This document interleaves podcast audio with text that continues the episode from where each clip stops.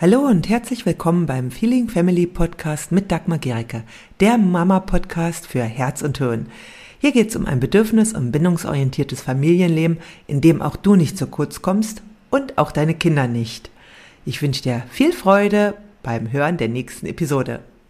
Ja, hallo ihr Lieben. Heute geht es um das große Thema Gefühle. Und zwar können wir überhaupt das verhindern, einen äh, ja, Gefühlsausbruch bei unserem Kind? Und bevor ich da einsteige, möchte ich euch noch einladen zu einer Challenge, die Anfang Juli stattfinden wird, vom 4. bis zum 8. Juli. Da gibt es täglich ein Training zum großen Thema Gefühle und zwar starke Gefühle bei Kindern gelassen begleiten. Du findest den Link zur Anmeldung hier unter dem Video. Ich freue mich, wenn du dabei bist. Kostet dich 0 Euro. Genau. Und jetzt gehen wir zu dem Thema Gefühle. Ja, oder Emotionen als erstes. Denn die Frage ist oft, können wir das überhaupt verhindern? Denn vielleicht kennst du das ja, so diese Sätze wie, stell dich doch nicht so an oder mein Gott, spiel dich doch nicht so auf oder mach doch nicht so ein Drama. Und das natürlich, äh, spielt ja die Ansicht bei, dass wir das verhindern könnten, wenn wir nur, wollten. Ja. Und dann gebe ich mal einen kleinen Ausblick auf das, was im Grunde auch Gefühle beziehungsweise Emotionen sind. Und zwar Psychologen und Forscher unterteilen Gefühle, Emotionen in verschiedene. Bereiche. Und zwar gibt es einmal die Basisemotionen. Ja, also da wird auch ein bisschen diskutiert, was jetzt alles Basisemotionen sind. Aber die, die ich jetzt nenne, das sind die, auf die sich alle sozusagen einigen können. Und das ist einmal Freude. Ja, wir können uns alle freuen, alle von Geburt an. Leid, können unglaublich traurig sein, ja, und wirklich uns kann es nicht gut gehen. Wut, ja, kann wirklich sofort kommen. Furcht, Überraschung und Ekel. Ja, und das, das sind Basisemotionen, weil die von Geburt an vorhanden sind. Ja, also jedes Kind kann diese Emotion ganz früh zeigen und sie werden von Kindern überall auf der Welt auch erkannt und von Menschen überall auf der Welt erkannt. Also ein äh, Japaner erkennt diese Emotionen bei einem Amerikaner und ein Iraner erkennt sie beim Europäer. Deswegen nennen wir sie Basis, Basisemotionen. Und dann gibt es eben auch noch andere Emotionen, teilweise, also Gefühle, die eben äh, von der Kultur abhängig sind. Doch die Basisemotionen sind erstmal ganz wichtig, ja, dann, um zu verstehen, können wir überhaupt das verhindern? Denn, wie dir jetzt vielleicht aufgefallen ist, es gibt gar nicht so viel angenehme Emotionen oder positive, wie es halt auch oft genannt wird. Ja. Warum gibt es so viele unangenehme Emotionen wie Furcht, Wut, Leid, Ekel? Das ist, die waren einfach total wichtig. Ja, die waren einfach dafür, dass unsere Spezie, die Spezie Mensch, überlebt hat und auch in der Gruppe funktionieren konnte, waren die unglaublich wichtig. Deswegen gibt es so viele Basisemotionen. Die waren einfach, es war einfach immer viel wichtiger, nicht abgemuckst zu werden, als irgendwie Party zu machen. Ja, genau. Denn die meisten angenehmen Emotionen zählen zu den höheren Emotionen, also die, die quasi äh, kulturell teilweise bedingt sind und die auch entstehen, also die so entstehen über den Basisemotionen. Genau. Und viele von diesen grundlegenden Emotionen empfinden wir völlig impulsiv in Millisekunden. Ich gebe mal ein Beispiel. Ja, also stell dir vor, du gehst auf den Bürgersteig und plötzlich rammt dich jemand von hinten an, weil ein Fahrradfahrer, weiß ich aus welchem Grund auch immer, dir in die Seite gefahren ist. Und eine sehr typische Reaktion in dem Moment ist schlagartige Wut. Ja, und zwar in Millisekunden. Wirklich in Millisekunden, weil das unser Körper als Angriff wertet und die meisten erstmal völlig so reagieren wie, oh, was ist denn jetzt los? Ja. Wie es dann weitergeht, gucken wir gleich nochmal. Und genauso ist das bei Furcht. Ja, nur du gehst jetzt im Wald, es dämmert schon. Ja, und du hörst ein Geräusch im Unterholz.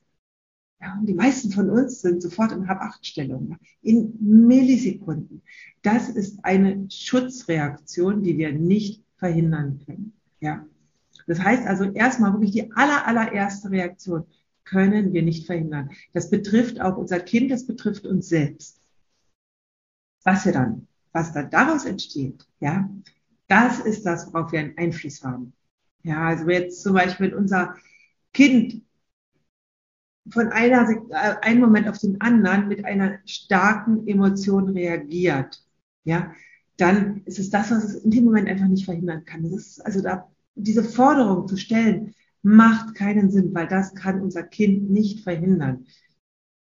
Was unser Kind lernen kann. Und das ist dann das, was man Gefühle regulieren nennt, ist, wie es mit diesem, diesem Überrollen von dem Gefühl umgeht. Ja, und das ist auch das, was wir lernen, hoffentlich gelernt haben. Ja, dass wir eben, wenn jetzt da, wie man der Fahrradfahrer ist uns in die Seite gerammt, wir wissen nicht warum. Ja, vielleicht ist er äh, einem Kind ausgewichen. Das wissen wir nicht. Ja, Vielleicht hat er aber auch auf dem Handy geschaut, ja, und äh, hat uns deswegen angefangen. Oder vielleicht ist er äh, äh, irgendwas anderem ausgewichen. Vielleicht hat er aber auch gerade einen Schwächeanfall gehabt. Wissen wir alles nicht.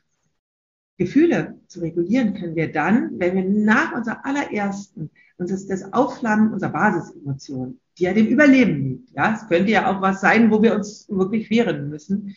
Wenn wir dann die Situation wahrnehmen können und uns selbst beruhigen können. Wenn wir also sehen, oh, der Fahrradfahrer ist gerade einem kleinen Kind ausgewichen. Ja, er wollte das Kind nicht anfahren, deswegen mich. Ja, und okay, das hätte ich auch gemacht. Alles klar.